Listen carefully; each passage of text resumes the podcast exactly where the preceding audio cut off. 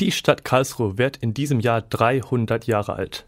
Mit der Grundsteinlegung des Karlsruher Schlosses am 17. Juni begann vor 300 Jahren die Geschichte der Fächerstadt. Und mit dem 17. Juni 2015 werden die Feierlichkeiten zum Stadtgeburtstag eingeläutet. Ein Aspekt, der die Fächerstadt auszeichnet, ist die Wissenschaft. Dafür steht vor allem das KIT.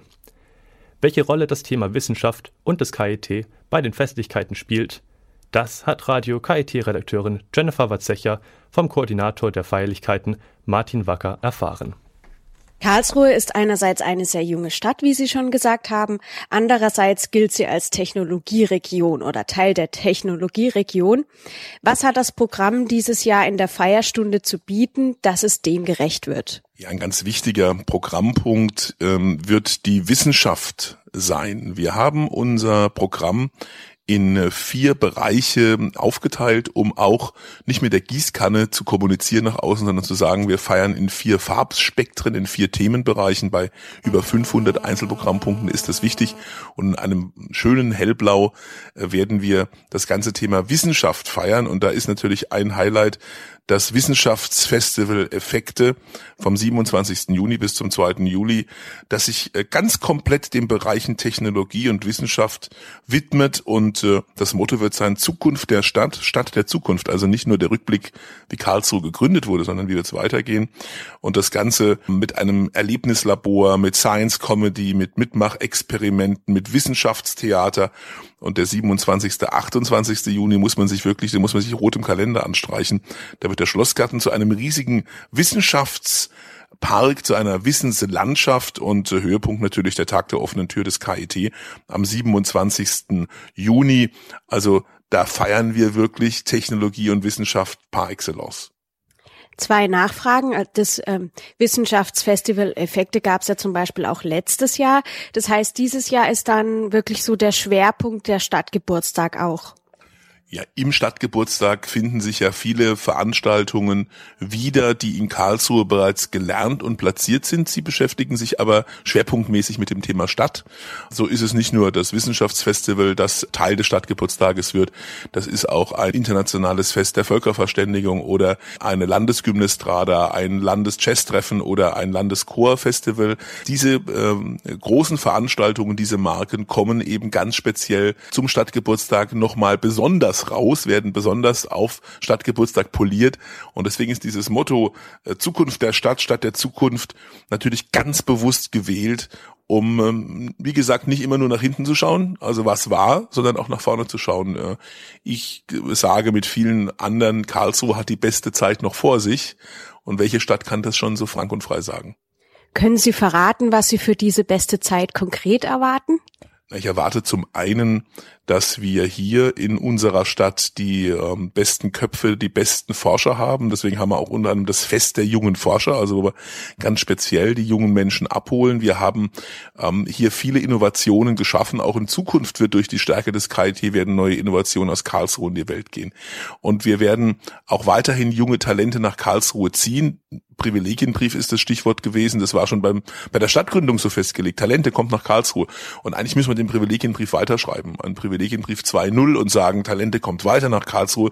Und wenn man sich die äh, Bevölkerungsentwicklung anschaut, die Stadt wächst, es kommen immer mehr junge Leute, dann macht das einen schon stolz. Und ich glaube, genau in dieser Richtung müssen wir weiterarbeiten, tagtäglich nach außen zu zeigen, das ist keine äh, alte Stadtgründung, die in den Stadtmauern irgendwie festsitzt, sondern es ist eine junge Stadt, eine dynamische Stadt, die junge Menschen anzieht, die ihnen etwas bietet. Und dieser Festivalsommer in seiner Jugendlichkeit soll dazu eben auch beitragen. Karlsruhe möchte durch viele entsprechende Angebote auch immer wieder als familienfreundliche Stadt, also generell gelten. Welche Angebote gibt es denn für Familien? Wir haben zum einen ein ganz fantastisches Projekt des Stadtjugendausschusses, Kalliopolis, also die Stadt der ähm, Kinder und Jugendlichen.